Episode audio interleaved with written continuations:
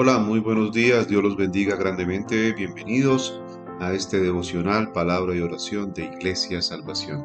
Como todas las semanas, de lunes a viernes, a las 6.30 am estamos compartiendo la palabra de Dios a través de distintas plataformas para edificación de tu vida. Las distintas plataformas son a través de Facebook, a través de YouTube, a través de Instagram y también a través de plataformas como Spotify, Apple y Google Podcasts. Te invito a que lo compartas con tus amigos, con tus familiares, con todos aquellos que tienes allí en tus redes sociales para que crezca la palabra de Dios en la vida de las personas. Amén. La palabra que tenemos para hoy está en el libro de los Hechos, capítulo 17, versículos del 16 al 34. Y habla así, dice Pablo en Atenas. Mientras Pablo los esperaba en Atenas, su espíritu se enardecía viendo la ciudad entregada a la idolatría. Así que discutía en la sinagoga con los judíos y piadosos, y en la plaza cada día con los que concurrían. Y algunos filósofos de los epicúreos y de los estoicos disputaban con él. Y unos decían, ¿qué querrá decir este palabrero? Y otros, parece que este predicador de nuevos dioses es porque les predicaba el Evangelio de Jesús y de la resurrección, y tomándole le trajeron al aeropago diciendo, ¿podremos saber qué es esta nueva enseñanza de que hablas? Pues traes a nuestros oídos cosas extrañas, queremos pues saber qué quieres decir esto porque todos los atenienses y los extranjeros residentes allí en ninguna otra cosa se interesaban sino en decir o en oír algo nuevo. Entonces Pablo, puesto en pie en medio del aeropago, dijo, varones atenienses, en todo observo que sois muy religiosos, porque pasando y mirando vuestros santuarios, hallé también un altar en el cual estaba esta inscripción, al Dios no conocido, al que vosotros adoráis, pues, sin conocerle, es a quien yo os anuncio. El Dios que hizo el mundo y todas las cosas que hay en él hay, siendo Señor del cielo y de la tierra, no habita en templos hechos por manos humanas, ni es honrado por manos de hombres, como si necesitase de algo, pues Él es quien da a todos vida y aliento y todas las cosas.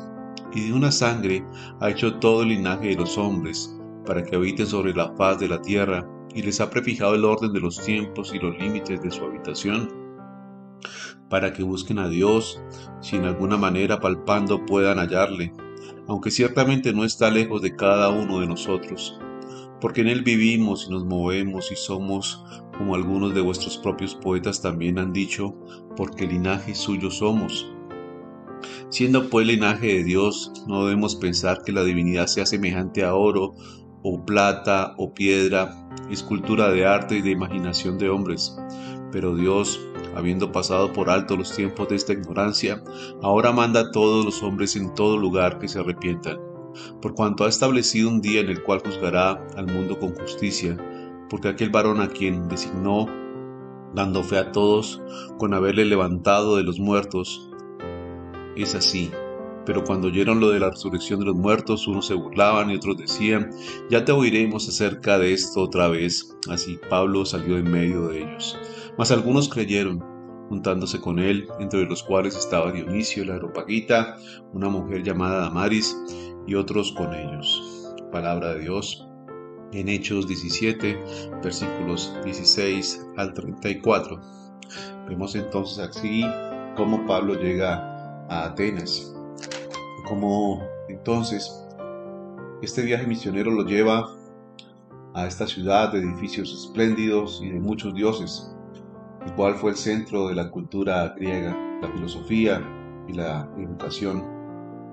Los filósofos y educadores estuvieron siempre listos a escuchar algo nuevo, así que invitaron a Pablo para que les hablara en el aeropago.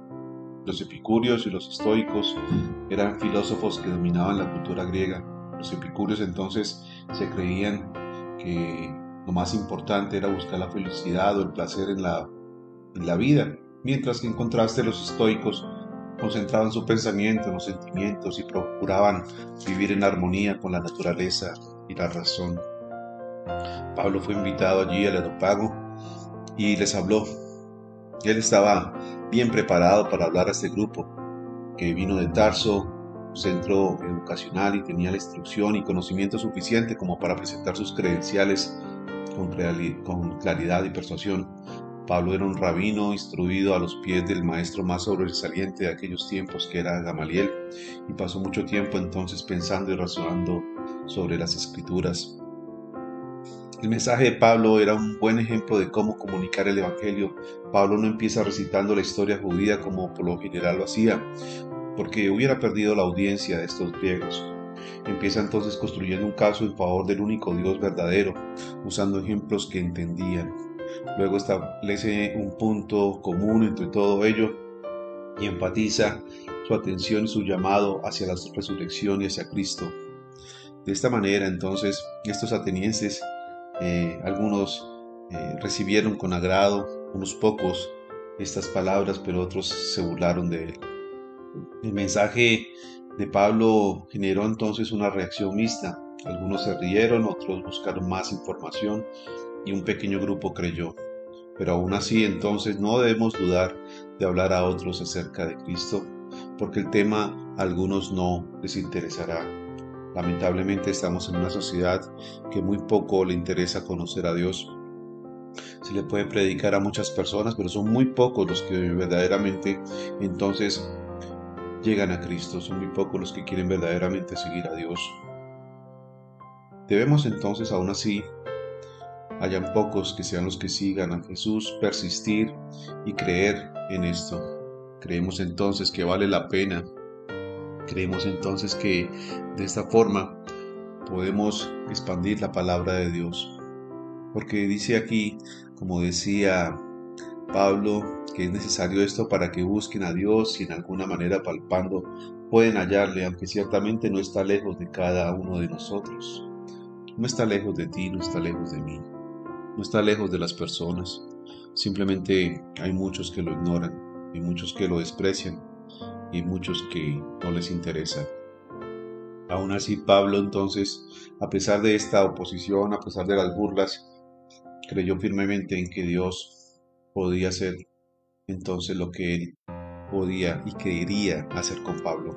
De esta forma nosotros debemos entonces persistir, llevar el mensaje, para que aquellas personas que verdaderamente parecen como estos epicúreos o como estos estoicos, que andan adorando a un Dios tal vez que son ellos mismos, a ese Dios no conocido, puedan conocer el verdadero y único Dios, al Dios que ha hecho toda la creación al Dios que habla aquí Pablo, que por Él vivimos y nos movemos y somos como algunos de nuestros propios poetas en linaje de Él.